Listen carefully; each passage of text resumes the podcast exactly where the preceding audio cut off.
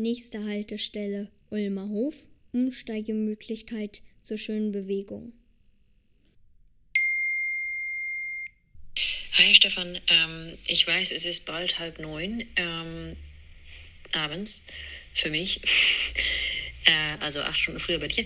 Äh, ich habe aber dieses Wochenende Dienst, äh, so wie auch du, und ich kann jetzt endlich meinen letzten Punkt anfangen. Also wir müssen es ein bisschen verschieben. Ähm, klappt es auch später? Tschüss. Hallo Dortje. Das ist überhaupt kein Problem. Mein Kinderdienst ist heute richtig ruhig. Bis dann. Herzlich willkommen zur zweiten Folge des Podcasts Meingespräche. Ich stelle mich erstmal vor. Ich bin der Stefan, ich arbeite schon seit zehn Jahren als Neurochirurg in der Würzburger Uniklinik und habe mich auf Kinderneurochirurgie spezialisiert. Ich bewege mich selbst sehr gerne, meistens laufend, manchmal aber auch Rennradfahrend. Meine schönste Bewegungerlebnisse waren vor langer Zeit ein Berliner Marathon und die Teilnahme an einem Triathlon in der wunderschönen Szenerie von Vancouver. Ihr merkt, heute soll unser Thema die schöne Bewegung sein. Wir nehmen uns vor, darüber nachzudenken, was körperliche Bewegung im Menschen auslöst und wie sie zu einem schönen Leben beitragen kann. Auch diese Woche werden wir wieder Glitzersteine an einem bestimmten Ort entlang unseres Spazierweges verstecken. Zu jeder Folge des Podcasts werden sie eine andere Farbe haben, so habt ihr die Chance, eine bunte Mischung zu sammeln. Die genaue Position der Glitzersteine steht auf unserer Homepage. Die findet ihr ganz einfach, wenn ihr nach Mein Gespräche googelt. Dort wird auch weiteres Material zum Thema abgelegt sein, zum Beispiel Fragen für euch, ein Link zu einem neurowissenschaftlichen Artikel und auch den Link zu einer Spotify-Playlist, die ich speziell als Soundtrack für die schöne Bewegung für diese Folge zusammengestellt habe. Mein Gespräch Running heißt sie, das könnt ihr auch ganz einfach bei Spotify suchen. So, dort hier sollte jetzt eigentlich fertig sein mit ihrem Fall. Ich Skype sie mal an.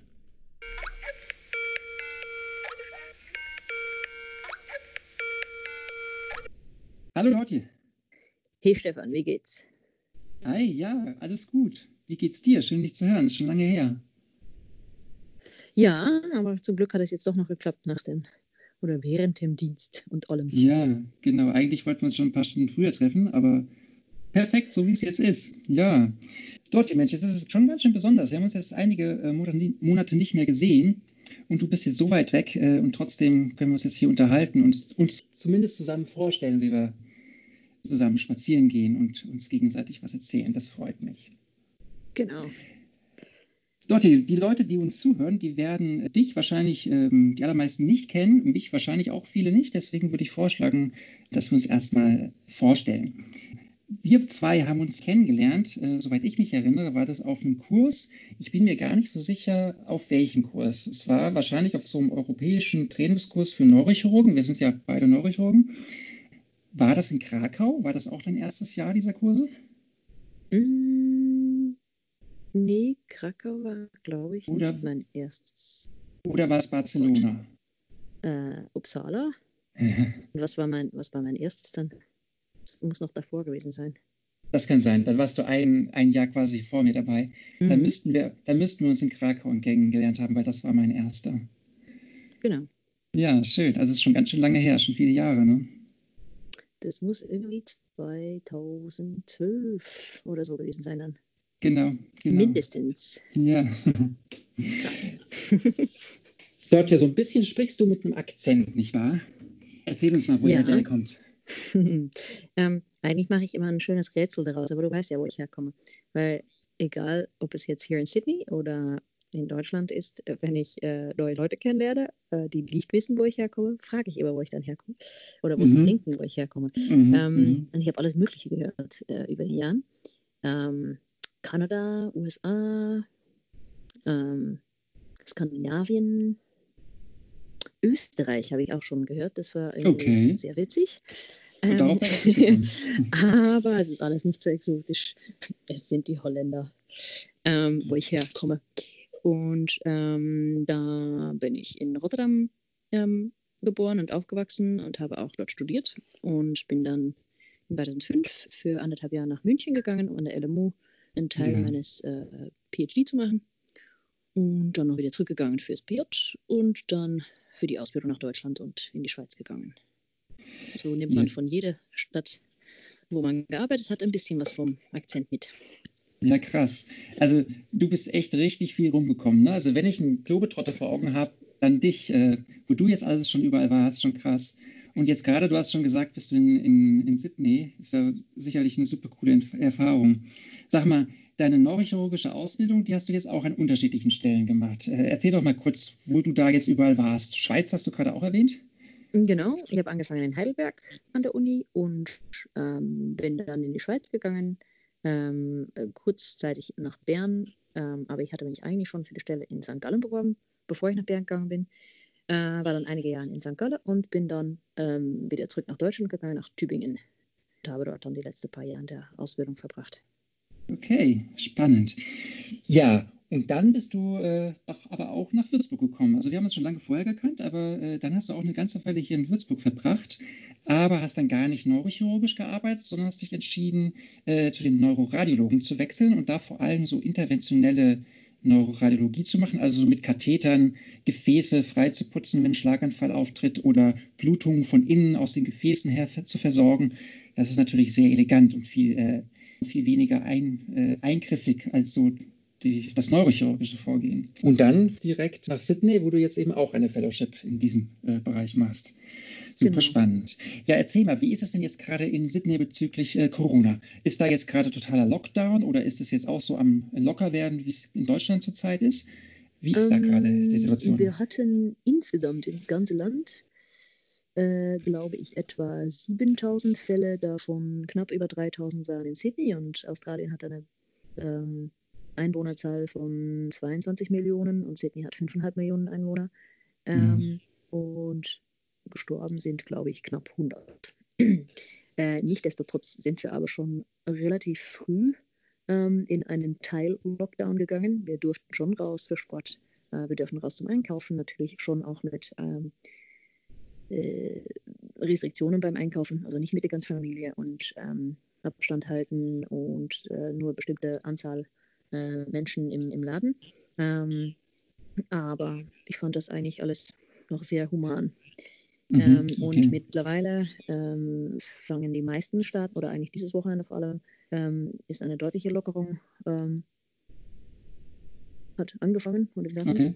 Mhm. Ähm, und dürfen die Leute auch wieder etwas weiter wegfahren. Äh, wir haben die Stadt nicht, äh, nicht verlassen dürfen. Eigentlich dürfen wir es noch immer nicht. Man darf das nur für Familienbesuch machen. Okay, aber das heißt, ihr hattet eigentlich nie eine Phase, wo ihr so komplette Ausgangssperre hattet und euch zum Beispiel, um euch zu bewegen, gar nicht rausgehen konntet. So schlimm war es bei euch nie. Nee, nee, nee. Das ist gut, das ist Ähm, viel wert. Das ist definitiv viel wert, weil so hat sich eigentlich für mich gar nicht so viel geändert. Außer, Ja, dass ich okay. halt nicht die Stadt raus, äh, aus der Stadt rausfahren durfte. Aber Sydney ist, ähm, hat auch viele Grünflächen innerhalb Ja. äh, der Stadt. Ähm, also habe ich trotzdem mich bewegen können. Ja. Naja, unser Thema heute ist ja Bewegung. Darüber werden wir uns gleich nochmal ganz intensiv äh, austauschen, was Bewegung so für dich bedeutet. Vorher habe ich noch so zwei draußen und drinnen Fragen. Also eine Frage, die eher draußen betrifft und eine Frage, die eher drinnen betrifft, weil ja Mhm. irgendwie beides jetzt gerade wichtig ist in, in der Corona-Krise. Wo ist zurzeit draußen dein Lieblingsort in Sydney? Ähm, derzeit gibt es, es gibt verschiedene Stellen. Es gibt in Sydney ähm, zwei, drei Nationalparks. Es gibt das Lake Cove National Park. Ähm, da haben die aber seit den Bushfires und seit dem ähm, großen Regensturm im Februar ähm, viele Pfaden weiterhin noch gesperrt. Also das mag ich dann eigentlich doch weniger. Das ist eigentlich nur zehn Minuten fahren von mir. Und dann gibt es noch ähm, Manly Dam und ähm, Killara Heights. Ähm, das sind so die Nationalparks, wo man hinfahren kann. Ähm, das ist maximal 20 Kilometer, also Mhm. noch alles innerhalb der Stadt, ähm, wo man einfach das Gefühl hat, komplett draußen zu sein. Und wenn man dann ein Okay. bisschen weiter oder andere Pfade äh, wählt, ähm, begegnet man auch kaum Leute. Okay, schön. Tja, äh, ich sage jetzt mal was zum, zum Würzburger draußen, weil eigentlich wollen wir ja diese Podcast-Serie so machen, dass wir immer einen Spazierweg zusammengehen und auch vorschlagen unseren Hörern. Ähm, und ich habe mir einen ausgedacht, den ich jetzt quasi zumindest im Geiste mit dir äh, einmal durchgehen möchte. Und vielleicht wird ja auch einer, der eine oder andere, der das jetzt hört, äh, diesen Weg nachlaufen. Ähm, mhm. Und zwar ist es so ein, äh, ein Weg, der fast so ein bisschen zum Ritual für mich geworden ist. Den laufe ich sehr oft, vor allem abends, so bevor ich ins Bett gehe. Der startet am Alten Kran geht dann an der, am Mainkrei vor bis zur alten Mainbrücke, dann über die alte Mainbrücke. Dann machen wir jetzt einen kurzen Abstecher hoch, den Tellweg äh, zu diesem ersten Aussichtspunkt äh, auf die Festung hoch, wo man Würzburg mhm. so unter sich hat. Kennst du bestimmt, na, da ist diese silberne Standbildstatue, die an äh, den Bauernkrieg erinnert, an den Sturm auf die Festung. Mhm. Dann gehen wir wieder zurück, runter ans Ufer vom Main und laufen dann unten zurück Richtung äh, Europabrücke nehmen die mhm. dann über den Main auf die ursprüngliche Mainseite und laufen von da dann wieder zurück äh, zum alten Kran. Genau, das soll mal unsere Strecke sein, die wir jetzt quasi in Gedanken zusammengehen. Mhm. Jetzt drinnen. Was machst du zurzeit am liebsten drin? Sehr also, wenig. ähm, nee, wir haben ja in der, ich bin am liebsten draußen, aber ähm, war natürlich auch sehr viel drinnen jetzt. Ähm, ich habe eine von drei Wochen in den letzten zwei Monaten ähm, Homeoffice gehabt. Homeoffice als Chirurg oder als Interventionist heißt mhm. aber, dass man sich eigentlich hinsetzen sollte und lesen und Forschungsarbeiten schreiben sollte. Mhm. Darauf hatte ich aber eigentlich nicht so viel Bock. Mhm. Also habe ich ähm, Yoga gemacht drinnen okay. und ähm, ein bisschen Stabilitätsübungen fürs Laufen mhm. und Kräftigungsübungen von der äh, Rumpfmuskulatur und so. Mhm. Und ich habe was mehr gelesen, aber eigentlich mehr Nachrichten gelesen. Ich habe noch immer mein Buch nicht fertig gelesen. Okay. Ähm, ja. Also auch drin ist äh, bei dir viel Bewegung, höre ich da so raus, ne? mit, den, mit Yoga und mit den Übungen, die du so machst. Ähm, ja, ich habe aber auch gesündigt und viel Netflix angeschaut. Okay. okay, gut. Ich habe jetzt in den letzten äh, Wochen, finde ich, drinnen mehr Musik gemacht als sonst. Also selbst Musik gemacht, viel Musik gehört und auch viel neue Musik entdeckt. So. Also das war so ein bisschen Intensivierung in der Zeit, in der man mhm. mehr zu Hause war für mich. Hat, hat ja alles irgendwie mit Bewegung zu tun. Finde ich ja spannend, denn auch Musik, also wenn man ein Instrument spielt äh, oder sogar singen, das ist ja alles irgendwie äh, durch Bewegung generiert. Und jetzt möchte ich mal auch wirklich auf unser Thema äh, überschwenken. Ähm, unser Thema ist eben, ähm, äh, welche Bedeutung hat das äh, sich bewegen? Und möchte dazu jetzt erstmal so ein paar einführende Sachen sagen, damit wir so ein bisschen auch die Bedeutung und die Wichtigkeit äh, vielleicht erfassen. Als ich mir darüber Gedanken gemacht habe, ist mir aufgefallen, ist ja eigentlich voll krass, dass alles, was wir an Wirkung in der Welt haben, also alles, was wir, wie wir auch die Welt verändern, ist durch Bewegung vermittelt. Es gibt nichts, was nicht irgendwie durch Bewegung zustande käme. Also natürlich fängt das mit unserer Position im Raum irgendwie an. Wenn wir uns bewegen, dann ist das durch Muskel Muskelkraft, aber eben auch, wenn wir die Welt irgendwie verändern, also modulieren oder manipulieren, da äh, steckt schon das Wort äh, Hand in Manus irgendwie drin. Äh, Feinmotorik, das ist ja alles Bewegung und hochgradig koordinierte Bewegung. Ne? Also alles, was wir machen, ähm, alles, was irgendwie Wirkung hat, hat eine Bewegung in sich. Und sogar unsere komplette Kommunikation ist auch alles durch Bewegung generiert. Sprache ist unsere Atemmuskulatur, die sich bewegt. Unsere Stimmlippen sind Muskeln, die wir bewegen, um äh, Sprache zu generieren. Zunge ist ein einziger Muskel, um dann die Worte zu formen. Mimik, Gestik, alles Bewegung. Also es ist irgendwie schon was sehr, sehr, sehr Basales, äh, was wir Menschen als Mittel da äh, haben und uns zur Verfügung steht. Mhm. Fand ich jetzt erstmal als Erkenntnis so ziemlich spannend. Ja, kann ähm, man sich vorstellen, dass ich gerade eben noch im OP-Saal war und eine Mandarin sprechende, also nicht meine Sprache oder keine ja. meiner Sprache sprechende Patientin, die dann auch noch taub war, ähm, ich erklären musste, was ich mache. Zum ja. Glück war es heute nicht das erste Mal, aber ich hatte natürlich meinen Mundschutz an. Und während der Eingriff gibt es dann eigentlich auch noch einen, einen Glas zwischen uns. Also kann ich gar nichts erklären. Das bleibt halt irgendwie dann doch schwierig. Schwierig, und, ja. Ähm, wie sehr wir auf unsere normale Kommunikationswege, die wir ja gewohnt sind, immer zu benutzen, angewiesen An, sein. Und wie blöd es dann ist, wenn man sie nicht benutzen kann. Absolut, ne? Dann fehlt irgendwie die Wirkung, die du so hast auf andere Menschen, ne? Das ist, das ist genau. schwierig. Ja, ja. Bewegung ist extrem wichtig für unser äh, Wohlbefinden. Es gibt so drei Grundsäulen der Gesundheit und dazu gehört Bewegen. Das ist nämlich Schlafen, das hatten wir im letzten Podcast, darüber haben wir viele mhm. Gedanken äh, gehört. Das zweite ist Essen, äh, die Nahrung. Es ist sicherlich auch eins der ganz, ganz wichtigen äh, Dinge für die Gesundheit. Das dritte ist aber tatsächlich die Bewegung.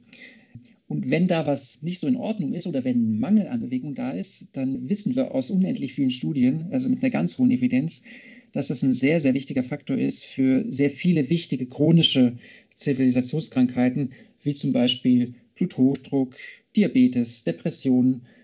All diese Erkrankungen sind mit einem Bewegungsmangel ganz stark assoziiert. Deswegen gibt es auch sowas wie Empfehlungen, zum Beispiel vom Gesundheitsministerium, die nationalen Bewegungsempfehlungen, die sagen in ihrem äh, Tenor erstmal, jedes bisschen an mehr bewegen bringt was, um diese Krankheiten vorzubeugen. Also man braucht jetzt gar kein irgendwie kein Limit zu übertreffen, sondern klein, jedes kleine bisschen mehr bringt schon was. Äh, das ist irgendwie ganz wichtig. Aber dann machen sie doch sowas wie eine äh, Empfehlung, was man so anpeilen sollte, wie, wie viel man sich bewegt. Und zwar sagen sie pro Woche ist es ein Anhaltspunkt, etwa 150 Minuten sich mit moderater Intensität zu bewegen oder 75 äh, Minuten mit einer höheren Intensität. Also das sind so die, die Grundzeiten für die Allgemeinbevölkerung. Ja, das schaffe ich locker, glaube ich, wenn ich Schichtdienst habe. ich glaube auch, Dortje, für dich wird das, äh, ja, das ist wahrscheinlich schon im Schlaf bei dir erreicht. Keine Ahnung. Ja. Ah, das gerade nicht, aber wenn ich keinen Dienst habe, dann äh, klappt das schon. Ja. Wie ähm, wichtig, und ich habe ja. auch Studien äh, gehört während einem Vortrag in der Psychiatrie war das damals äh, in Tübingen, ähm, ja. wo man auch ganz klar äh, darstellen konnte, dass die Bewegung auch sehr wichtig ist in der Vorbeugung von Alzheimer und äh, weitere Demenzerkrankungen. Das fand Absolut. ich eigentlich auch eine sehr wichtige äh, Idee, weil keiner möchte oder bin auch keiner äh, begegnet, die sagt, ach nee, ich sitze, ich habe lieber Demenz, als dass ich im Rollstuhl sitze. Ähm, ja. In der Regel sagen dann Leute, nee, dann gebe ich doch lieber die ja. Bewegung auf eigentlich, als dass man den Geist aufgibt. Ja, ja, mega spannend, dass da offensichtlich so eine Verbindung äh, besteht zwischen auch äh, mhm. dem Bewegen und dem Denken, auf jeden Fall. Wie wichtig die ausreichende Bewegung am Ende auch für die Psyche ist, äh, ich glaube, das merkt man, wenn man sich längere Zeit mal irgendwie aus irgendeinem Grund wenig bewegen kann und es kann ja schon sein, dass in den letzten Wochen auch hier in Deutschland Menschen sich jetzt einfach weniger bewegt haben durch die ganze Situation. In anderen Ländern war das jetzt natürlich nochmal viel krasser. Das gerade erzählt, in Australien war es jetzt zum Glück nicht so krass. Aber mhm. zum Beispiel äh, Spanien hat es ja sehr hart getroffen. Ja, ich habe eine gute Freundin in Madrid und äh, die hatten dort eben einen super langen, super strengen Lockdown, eigentlich eine Quarantäne über 40 Tage, wo man im Prinzip nicht mhm. raus durfte. Also die mussten im Prinzip genau. drin bleiben. Und ich habe die, äh, diese Freundin einmal gefragt, äh, wie sich das angefühlt hat an dem Tag, als dieser Lockdown dann gelockert wurde und sie zum ersten Mal zum Sport machen rausgehen durften. Sie ist eine passionierte Rennradfahrerin und sie hat mir das aufgesprochen. Also sie hat mir eine kurze Voice Message geschickt, wie sich das mhm. angefühlt hat. Und die würde ich jetzt einfach einmal abspielen. Lass uns mal kurz reinhören. Well, after 40 days of lockdown and 15 days of being ill with COVID, the day I finally rode my bike, I had the most authentic relief experience. The air was finally filling my lungs, and a sense of victory was palpable throughout the whole city. I was very happy. Also, Anna hat jetzt gerade gesagt, dass es sich, als sie dann rausgegangen ist nach den 40 Tagen Lockdown und sich auf ihr Rad gesetzt hat, dass es sich wie eine ganz große Erleichterung, Relief hat sie gesagt, also wie so wie eine Befreiung äh, angefühlt hat und dass es so ein, so ein mit der Hand zu greifendes Gefühl des Sieges durch die Stadt gegangen ist, äh, also durch Madrid gegangen ist. Das fand ich mhm. total schön. Und sie hat ja. beschrieben, wie die Luft ihre Lungen gefüllt hat, während sie da auf dem Rad saß. Und das hat sie offensichtlich ganz bewusst wahrgenommen. Denn sie, sie war ja auch infiziert, also sie hatte auch äh, Covid. Und da hat man vielleicht nochmal dann eine ganz besondere Einstellung, wie dann auch die, die, die Lungen funktionieren. Mhm. Als sie da raus konnte und Radfahren konnte, war das dann ein sehr schönes Erlebnis. Ja. Jetzt aber mal richtig zu dem, was du machst an Bewegung dort hier. Ich habe das richtig verstanden. Für dich ist das Trailrunning das Spannende und das, was du super gerne machst, oder? Richtig. Früher habe ich eigentlich mehr mal Berg gewandert. ist ja ein bisschen schwierig Mhm. von Holland aus. Blöd ist, dass ich es eigentlich erst nach dem, äh, nach, meiner Zeit in der Schweiz angefangen habe. Ich habe, wenn ich in der Schweiz gewohnt habe, ähm, gerne Hochtouren gemacht, Skitouren gemacht. Äh, nicht übermäßig viel, aber ähm, doch regelmäßig. Und auch immer wieder versucht, ähm, schwierigere Dinge zu machen. Und eigentlich erst in 2013, ja, das war gerade noch, wenn ich in der Schweiz war, stimmt. Das war in Beginn vom Winter von 2013, hat ein Freund ähm, aus den USA gesagt, ach komm, wir sind nächsten März doch in Ungarn für einen Kongress. Und da gibt es den Plattensee-Umrundung und wir könnten doch die letzte Etappe davon machen. Die ist aber 51,8 Kilometer und ich war bis dahin nicht mehr als ein Halbmarathon gelaufen und der letzte Halbmarathon Okay. war 2009 in Heidelberg. Ähm, und ähm, er hatte aber schon definitiv längere äh, Läufe, auch 100 Meilen und äh, so gelaufen. Und ich hatte aber gedacht, oh, ich bin ja zwischen zwei Jobs oder so mehr oder weniger zwischen zwei Jobs. Und gedacht, ach, das wäre doch eigentlich cool, mal dafür zu trainieren. Also dann habe ich tatsächlich noch in der Schweiz ähm, im Schnee teilweise äh, angefangen dafür zu trainieren und bin dann auch gelaufen. Und danach haben Freunde von mir aus der Nähe von München haben dann gesagt, ach, im Juni gibt es den Zugspitz Ultra Trail, wovon ich dann halt den kurzen gelaufen bin, den 36er. Mit Ach, nur, sech, das ist nur 2500 36 Kilometer. Das ist, 200.000 Höhenmeter. Ähm, das hat irgendwie echt viel Spaß gemacht. Es hat alles super viel wehgetan hinterher, aber es Aha. hat sehr viel Spaß gemacht. ähm, Okay. Ja, es hat Spaß gemacht, auf eigene Kraft so weit und so hoch. Ähm, also insgesamt in, war es nicht hoch, aber halt immer wieder hoch und runter zu gehen. ja. Ähm, ja, dann Hm. habe ich gedacht, das macht Spaß, das muss man weitermachen. Aha. Also das Jahr darauf habe ich dann den 65 Kilometer gemacht. Und das Jahr darauf nochmal, weil das erste Mal wurde der gekürzt, weil es so viel Schnee gab oben. Ähm, aber so gab es halt jedes Jahr das Ziel, ein bisschen weiter zu laufen und ein bisschen mehr Höhenmeter zu machen. Mhm. Und dann habe ich, wann war das? 2017, denke ich, äh, gab es den Ultra Tour de Monte Rosa, wobei man 170 Kilometer und 11.000 Höhenmeter um den äh, Monte Rosa Massiv wandert, mehr als Laufen für mich als Normalo und nicht Mhm. als Elite äh, Mhm. Ich habe aber die äh, etwas äh, entspannendere Option genommen und nicht das alles in einem Stück zu laufen, weil ich dachte, das ist ja eigentlich schade, weil ich gehe gerne in die Berge und ich laufe gerne in die Berge, um draußen zu sein, um Mhm. Die Natur zu genießen. Mhm. Also habe ich das in vier Tagesetappe gemacht, damit man zumindest immer tagsüber läuft und ja, ähm, den Aus die Aussicht genießen kann. okay. Ähm, ja, und seitdem mache ich das, versuche ich das jedes Jahr zumindest einen Wettkampf zu machen. Aber ich bin eigentlich nicht so sehr auf den Wettkampf eingestellt, weil ich bin eigentlich viel lieber mit weniger Leute oder ganz alleine unterwegs und genieße die Ruhe in der Natur. Das sind ja jetzt unglaublich lange Distanzen, von denen du gesprochen hast bei diesen Wettkämpfen. Wie sieht denn dein Training aus? Machst du im Training dann auch so lange Distanzen oder sind das kürzere Distanzen, die, so, die du so täglich läufst? Mm, Das, was ich am schwierigsten fand in den letzten Jahren und deswegen habe ich mir dann auch irgendwann einen Online-Coach ähm, oder auch per Telefon, aber mich darauf abonniert sozusagen, weil ich es sehr schwierig finde und fand, um mit den Diensten ähm, oder Dienstwochen, je nach Zeit, jetzt sind es mittlerweile eher Dienstwochen, äh, irgendwie Struktur zu finden und mich auch daran zu halten und mich Mhm. dazu zu disziplinieren. Weil ich Mhm. merke dann schon, dass es halt mit ähm, Entfernungen von den Wettkämpfen, ähm, das Ziel war dann eigentlich schon seit drei Jahren, die 100 Kilometer zu schaffen.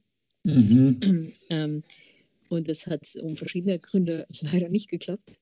Ähm, aber mit dem mehr Training und regelmäßigeres Training ähm, geht es definitiv besser und auch mehr ähm, Krafttraining zwischen Anführungsstriche. Es ist kein richtiges Tra Krafttraining, aber mehr die Kräftigung der Rumpfmuskulatur und teilweise auch die, die Balance. Mhm. Ähm, geht es definitiv besser. Da hat man eigentlich auch nicht mehr oder kaum Muskelkater, wenn man was längeres läuft. Ähm, Mhm. ähm, dieses Jahr bin ich eigentlich noch nicht länger als einen Marathon gelaufen. Äh, während der Lockdown übrigens. Mhm, Weil okay. ich dann morgens mit dem Zug ähm, nach knapp außerhalb der Stadt gefahren ähm, und bin dann halt 42,2 Kilometer zurückgelaufen entlang den Great North Walk, der Oh, eigentlich wow. von Sydney bis Newcastle geht. Und ähm, das ist, sind sehr viele Pfaden, wo man gar nicht laufen kann. Das muss man teilweise wandern. Mhm. Ähm, und da muss man sich dann auch mal wieder zu der Grenze äh, pushen. Mhm. Ähm, und dann ist man danach aber auch, oder bin ich zufrieden, wenn ich dann denke, ja, jetzt bin ich angekommen am, am Bahnhof. Jetzt Mhm. ich das letzte Stück, das letzte Stück war nochmal 30 Kilometer. Das habe ich an einem anderen Tag in eine andere Richtung gemacht. Mhm. Ähm, aber es ist schön, wenn man so den ganzen Tag draußen war, nicht allzu viele Leute be begegnet ist, äh, während dem oder wegen dem Lockdown auch. Trotzdem brav Abstand halten bei den Leuten, die man trifft. Mhm. Ähm, ja, das war schön. Ist einfach ein schönes Gefühl dann hinterher, oder? Genau. Ja. Ich habe hab so ein bisschen das Gefühl, wie, wie du jetzt gerade erzählt hast, dass sich Ziele setzen und diese Ziele dann erreichen und auch dieses Erfolgsgefühl dann haben. Also du hast gerade erzählt, dass du, dass die Distanzen immer länger geworden sind und du ein, eins nach dem anderen sozusagen geschafft hast, dass das auch ein wichtiger, sage ich mal, zufriedenmachender Faktor sein könnte, oder? So Ja, sich total. Ziele, sich Ziele setzen, die Aber es- erreichen. Genau. Aber es ist mehr ein persönliches Ziel, als irgendeinen Wettkampf zu gewinnen, weil Mhm. äh, Mhm. so gut bin ich nicht. So viel Mhm. kann ich auch nicht trainieren mit dem Job. Mhm. Mhm. Ähm, aber sogar, wenn ich so viel Zeit hätte, wäre ich nicht schnell genug dafür. Ähm, Mhm. Aber das ist auch nicht das, was mir wichtig ist. Es ist, es ist das Aufsuchen meiner eigenen Grenze und das Überwinden meiner eigenen Grenze, was mir Spaß macht. Ja. Ähm, und deswegen die 100 Kilometer habe ich noch immer nicht geknackt. Ich bin leider nicht weitergekommen als insgesamt mit dem Zurücklaufen zum Punkt, wo, dann das Auto abgeholt hat, waren es 90 oder 92 Kilometer. Oh, das war, kann man sich natürlich wundern, warum bist du dann nicht einfach noch die letzten 10 Kilometer gelaufen? ja, das ist, weil da dann ja. nur 1500 Höhenmeter dazwischen waren und es zu dem Zeitpunkt nachts war. Es war kalt Okay. und ich hatte noch keine Asthma-Medikation. Mittlerweile war ich brav beim Lungenarzt und es ist tatsächlich Asthma und ich muss brav jeden Tag mein, meine Medikation nehmen. Aber ich Mhm. habe die ganze 18 Stunden nur gehustet und irgendwann habe ich dann keinen Bock mehr gehabt. Dann habe ich gedacht, Wow. ich mache das aber, weil es mir Spaß macht und es Mhm. Spaß machen soll. Wenn es mir Mhm. jetzt keinen Spaß mehr Mhm. macht, dann höre ich auf. Na gut, aber man muss auch ganz ehrlich sagen, 92 Kilometer, das ist ja schon auch äh, richtig extrem. Also das ist ja eine ex äh, extreme Weite. Das ist ja enorm. Ja. Sag mal, Dortje, man kennt ja so diesen Begriff Runners High. Also irgendwie, dass, dass man sich richtig gut fühlt irgendwann ab einem gewissen Moment, äh, wenn man eine Strecke gelaufen ist. Kennst du das? Dieses Runners Ja, High? das ist aber erst relativ spät bei mir. Das Okay. ist erst so bei den letzten paar Kilometern, wenn man weiß, ha, das Ziel ist in Sicht, das Mhm. Pferd riecht den Stall. Mhm. Ähm, und dann plötzlich kommt nochmal von irgendwo Energie raus und man kann sich, man kann wieder beschleunigen. Mhm. Ähm, und dann fühlt man sich tatsächlich saugut, wenn man ins Mhm. Ziel ankommt. Mhm, mhm, ja.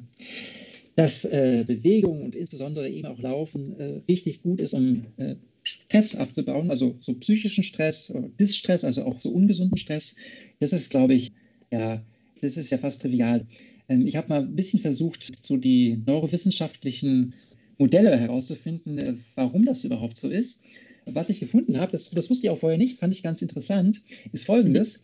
Erstmal die primäre Reaktion, sowohl wenn man rennt, als auch wenn man äh, so ungesunden psychischen Stress ausgesetzt ist, ist erstmal dieselbe. Nämlich im Hypothalamus wird äh, so Stresshormon äh, angeregt und dann äh, in der Hirnanhangsdrüse auch ausgeschüttet, das äh, Cortisol. Das heißt, sowohl bei psychischem als auch bei Laufstress hat man erstmal erhöhte Cortisolwerte. Dann kommt aber ein wichtiger Unterschied, nämlich beim Laufen wird dann dieses Cortisol, was ausgeschüttet wurde, relativ schnell auch wieder in eine inaktive Form überführt, während das beim psychischen Stress nicht der Fall ist. So, dass wenn man äh, Läufer dann am nächsten Tag morgens äh, untersucht und die Cortisol, also die Stresshormonlevel äh, sich anschaut, dass die genauso sind wie bei allen anderen, während das bei Leuten, die unter psychischen Stress stehen, eben nicht so ist, sondern immer noch deutlich erhöht ist. Und deswegen nimmt man an, dass die Menschen, die laufen, eine höhere, der Körper eine höhere Fähigkeit hat, das Stresshormon eben abzubauen und so eben auch psychischen Stress ähm, zu kontrollieren. Und so erklärt man sich auch den positiven Effekt auf äh, diese ganzen Zivilisationskrankheiten, also auf Bluthochdruck, erhöhten Blutzucker, Depression, das sind alles Nebeneffekte eines äh, chronischen, zu lang erhöhten Levels eben dieses Stresshormons. Mhm. Fand, ich, mhm, fand ich so ganz ja, spannend. Also, dass es da wirklich voll, auch voll. Äh, ja, solche biologischen Erklärungsmodelle äh, dafür gibt. Also da geht richtig was äh, äh, los irgendwie im Körper, wenn man das tut, genau. Und äh, dieses Hochgefühl, äh, du hast gerade beschrieben, dass du das äh, vor allem hast, wenn du das Ziel im Blick hast. Ich glaube, das, das, ist dann nochmal eine ganz besondere Situation, wenn man irgendwie das Ziel kurz vor, ja, vor Augen hat und dann weiß, jetzt ist es auch bald vorbei und dann so richtig die Vorfreude darauf äh, entsteht. Ich glaube, da werden dann mal richtig viele gute äh, Stoffe ausgeschüttet. Genau. Ähm, man, hatte früher, man, hatte früher, immer gedacht, das sind vor allem äh, Endorphine, also so opiatähnliche, vom Körper selbst hergestellte Stoffe. Äh, und mhm. dann kam man so ein paar, vor ein paar Jahren mehr auf den Trichter, das sind gar nicht so sehr die Endorphine, sondern eine andere äh, Gruppe von äh, Neurotransmittern, nämlich Endokannabinoide. Also tatsächlich Stoffe, die an Rezeptoren binden, wo eben äh, Cannabis irgendwie auch bindet. Mhm. Und das macht sicherlich dann so ein ganz, dieses ganz schöne Gefühl auch. Was ich ganz spannend fand, das hast du vorhin schon mal äh, angesprochen, dass ähm, Bewegung eben auch bei Demenz vorbeugend hilft, ist, dass es nicht nur bei alten Menschen so ist, dass das Denkvermögen besser wird.